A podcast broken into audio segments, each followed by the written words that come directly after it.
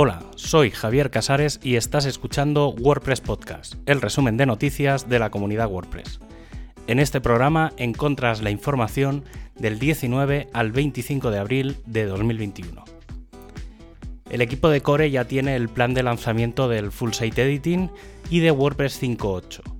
Teniendo en cuenta que el 25 de mayo tendremos el Feature Freeze, previamente deberá establecerse las versiones pendientes de Gutenberg, la 10.5 el 28 de abril, la 10.6 el 12 de mayo y la 10.7 el 19 de mayo, que tendrá su versión final en la, propia versión de WordPress. Eso sí, el 8 de junio tendremos la primera beta y el 29 de junio la RC. Y en definitiva, el 20 de julio de 2021 tendremos WordPress 5.8.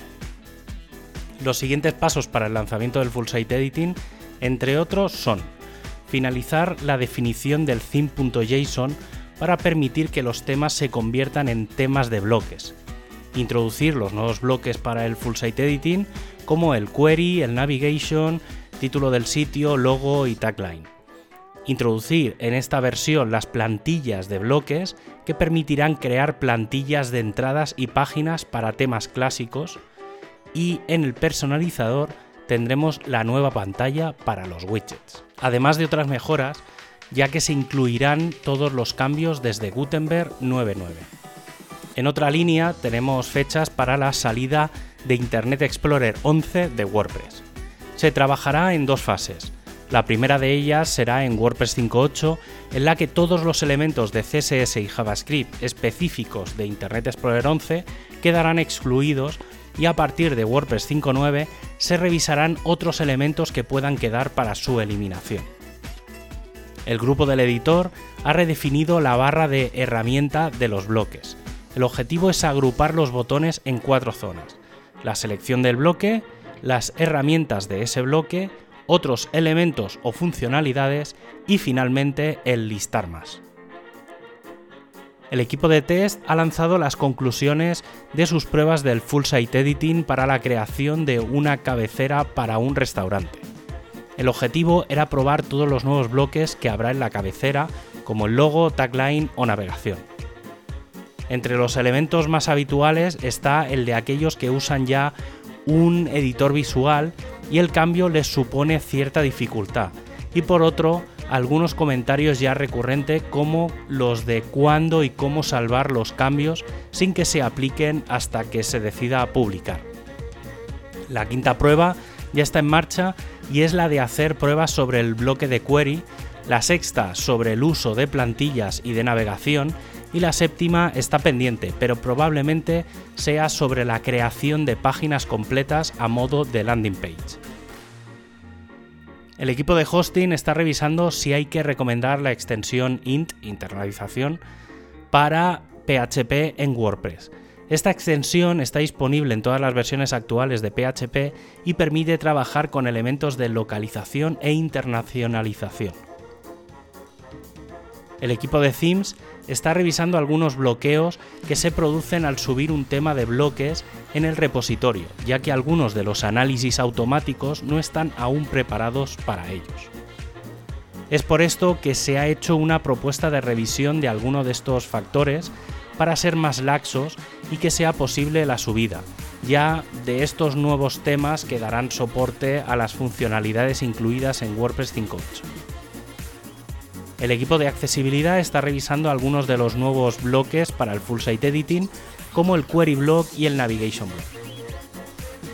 El equipo de traducciones destaca que el próximo 30 de abril habrá un WordPress Translation Day de la Comunidad de Francia, así que si sabes francés, te animamos a participar y mejorar esta edición del gestor de contenidos. El equipo de móvil lanza una llamada a probar la versión 17.2 para iOS y Android.